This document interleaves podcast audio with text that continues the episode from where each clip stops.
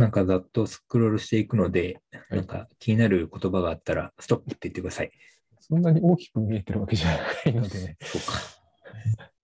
うん、気になる写真とかでもいいですけどね。これは、なんか、おじさんの写真、小さいんだよな。これは、宮崎駿さんですよ。あ、本当だ。えーこれは、えっ、と、宮崎駿が起こしたイノベーション、スティーブ・ジョブズの成長物語、ピクサー編、カッコ9というですね、うん。なんか、多分9本目の連載記事なんだろうなという、ヤフー、ヤフーニュースの記事ですね。あこれは、あ、これなんでメモしたかというとですね、はいこの、この連載記事の中に、手編みの言葉が引用されていて、うん。え動きは種で心が花だと。うん。うん。なんかこう、わかるようなわかんないような。けど、なんかね、こういう、こう、まさかこういう文脈で、えー手編みの言葉が出てくるっていうのは面白いなとああ、なるほどね。思って、で、いや、なんでこう、その、意外なところで意外な引用をすると、こう僕が今まさに体験したように、おって思うわけですよね。ああ、なるほど。うん。なので、その同じように、その、書いてる記事とか、セミナーで、おって思わせたいなと なるほどね。思って、えーメモしたと。あ、ここですね。脳を体制した世阿弥は、せぬ暇が面白きといった、動きは種で心が花だ。動きのない、まあ、マットの間ですね、の余韻に目に見える何かが花開く。禅の無にか無に通じる日本文化の貴重だと。で、前夜の知らずとも宮崎のテクニックを、間を置くというやつだと。えーすぐ説明できるのは我々が日本人だからだろうと。いうようなところで使われていると。で、こういう話をね、記事で使おうとすると、えらい大変なわけですよ。このセットアップというかですね、なぜ唐突にこのえ下りを出すのかという何か、あの、うんセッティングをしなきゃいけないんですよね。うんで、それが結構な、あの、なんだろう、お作業になるので、えーまあいいかと言って指導されていくわけですね。なるほどね。いやそういうメモとかしてませんか、さきさんは？うん、あの、最近、前からはちょっとそうなんですけど、最近は特に一切しませんね、その種のことはね。うん、ゼロですね、本当に。いやウェブクリップ的なことはもうしないと。ウェブクリップ時代はしますよ。ただそれは、つまり、あの、例えば娘の受ける学校の受験案内のページはここだからクリップしておくと、そういうもうブックマークになってますね。なるほど。じゃあもう活用することが間違いないという。うん、そう。しかも自分のものではないというね。うん。うん。なんかもう、あれですね。なんか、3世代ぐらい進化した感じがありいますね。やいやいやいや、退化した感じもあるけど、要するに自分が考えることならば自分から出てくるだろうと思っていて、あの、そうですね、実務に、なるべく実務に寄せるようにはしてますね、この種のものは。アイデアは基本的には取らないという感じですね。なんかもうそれはあれですね。あの、夢を見ることをやめて現実に向き合ってるみたいな感じもなんとなくあるような。うーん。現実に向き合うというか、うん、とにかく仕事で、結局大橋さんもこれ仕事でっていうふうに考えるわけじゃないですか。はい。はい。でその時には、きっといいことは出てくるだろうなっていうふうに考えるようにしてます。うん。多分だからこれは裏返すとですね、あの、し仕事の場面になった時に何も出てこなかったらどうしようという不安がトリガーになってるというかうね。ん僕ね、今これを聞いて大橋さんのその、そう考えるならばですね、えーその場で書いちゃえばいいのになって思ったんですよね。ああ、でもね、その、見つけたアイデア、アイデアを見つける都度その場で書いていくと時間足りないんですよ。いやー、そんなことはないと思うけどね。そこだよね。だって、今おっしゃったのは、でもこれは指導されて書くのは大変だって話をされたじゃないですか。はいはいはい。ということは、後になっても時間が出てくるわけじゃないってことを暗に意味したわけじゃないですか。そうですね。うん。だったら、やっぱり見つけた時に書いちゃうのが一番早いんじゃないかと思うんですよね。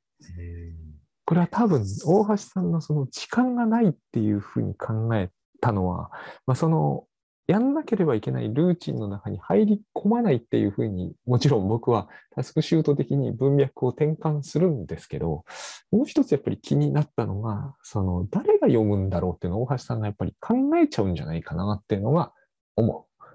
ところでした、ね、これは、つまりこれ誰に向けたものなのかということを決める。うん、というか、大橋さんはもっとこうね、読まれることが確実だっていう、その敷居が高いなっていうのはありますね。うん喜ばれるということ、ね、うん。だからなんか、誰も読まないようなものは書きたくないと。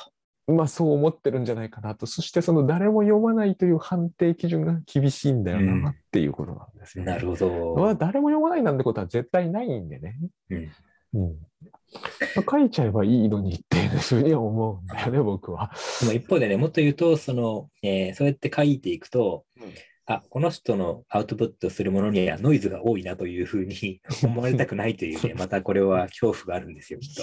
そのね、なんで判定する人がそういちいちそうネガティブなのかっていうね、僕はもっとはるかに楽観的ですからね、その辺は。あつまり、その何を出してもみんながこう、めでてくれるみたいな。ある程度はそう思ってますね。おそうなんだ。そうじゃないと、グッドモーニングボイスなんてとてもやってられないですよ。あれ、突っ込もうと思えば、いくらでも突っ込めますからね。うん、専門的なことを言うなら。まあまあまあ。うんその、まあまあまあなんですよ。なぜ大橋さんそれを自分には向けないんだろうってことなんです、ね、なんでですかね。やっぱり 自己愛じゃないですか？もちろんそうなんだけれども、あの、それにしても厳しいなっていうのはありますよね。これは多分あれなんでしょうね。その、そういうことをしてはいけないぞというのをどっかで見たか何か聞いたかで刷り込まれたらんでしょうね。損をするっていうふうに思われるのかなっていうのはありますよね。僕はこれは時間的な損失じゃない気が今したんですよね。うん、そうですね。あの時間に、えー、置き換えているけれども、実質的には何か、その自分の持っている何かが損なわれるみたいな恐怖でしょうね。うん、そうそうそう。そういうものをイメージさせられる。多分今の世阿弥の下りから書き出して、大橋さんが短くまとめきったならば、十数分で書けそうな話であり、しかもね、誰も読まないなんてことはないと思うのと、それはノイズには全く感じられないですけどね、僕には。でね、この話をメタにあのまとめると、はいこういうメモを今こうやって話題にできてるじゃないですか。はいはいはい。だからね、僕はそれでもういいんですよ。でも、これはそれでいいと思いますよ。確かに。はい、はい、でも、これがノイズでないならば、それもノイズではないよなとは思うね。えっと、いうと？えこ今のこれの、このポッドキャストをノイズでないとみなすならば、うん、大橋さんがそのゼアミの下りからいきなり書き出すという記事もおそらくノイズとは言い難い気がしますね。あまあそうですね。うん、で、そのセッティングっておっしゃってたけど、はいはい、いきなり、いきなりゼアミから書き出しちゃえばいいと思いますけどね、そういうのってのはね。あなんか、それで思い出したんですけど、その、はるか昔にですね、はい、えー、なんつったかな。抜き書きか。抜き書きっていうのは。ああ、やってましたね。うん。あの、抜き書きって、あの、抜きがまでは、えー、皆さんご存知の抜き書きなんですけど、木がですね、記録の木という字を書いて、はいはい、つまり、抜き書きをした記録ということで、まあ、造語ですね、抜き書きと。えいうブログをやっていて、で、その何かというとですね、その、初めに、えー、読んでいる本の引用をバーッと書いて、それに対して、なんか自分のメモを書き出すと。で、まあ、それはだから、その引用ありきで、それに対して自分がそれに突っ込み入れるというですね、その引用が主で、え自分の突っ込みが、え10というですね。で、まあ、これは引用の原則から言うと、よろしくない書き方なんですよね、本来は。うん、だからまあ、ちょっとこう、かなりグレーなところはありつつ、でもそういうふうにやるとですね、あのいくらでも書けるというか、その形式ですよね、今のこの出会いの話はね。別に僕はそれで、そういう本もありますしね、いきなり引用から入ってくる。うん、で、私、あの形式は割と好きなんですよ。で、最近はね、ブログを読んでて、ますますああいうのに僕は、みんなもっと特化すればいいのにっていうか、その、えー、グレーだっておっしゃったのは、その、どこから引用なのかっていう話だと思うんだけれども、あのね、無駄なセッティングが、こういう言い方はディスってるようですけど、無駄なセッティングが多すぎるだろうっていうのが、もうずっと僕は、あの、割とイラッとしているんでね。うん、早く本題に行けと。そう。なんか目次はあって、こう、とは何ですかみたいな話から始まって、もう、そのね、まず僕はどこからあの、どこまでスクロールするかを最初に決めなきゃなんないんだよなっていうのを毎度思ってるんで、もういきなり抜き書きから入ってくれると、そしてすぐにそれに対するコメントが入るわけじゃないですか。そういうんで、なぜいけないんだろうっていうふうに、というかみんななんでこう、冒頭に挨拶しちゃうんだろうっていうふうには思いますね。うん、そうですね。あの、確かに小話から入りますよね。小話から入る。ああいうね、結婚式のスピーチみたいなのは、ブログでは全く求められてないと僕は思うんですけど。うん、まあでもね、そこはね、多分同調圧力ですよ。そうなんだろうね。うん今はね。いきなり本題から。そう、いきなり本題から書いたら、なんか嫌われるんじゃないかってことなんだよね。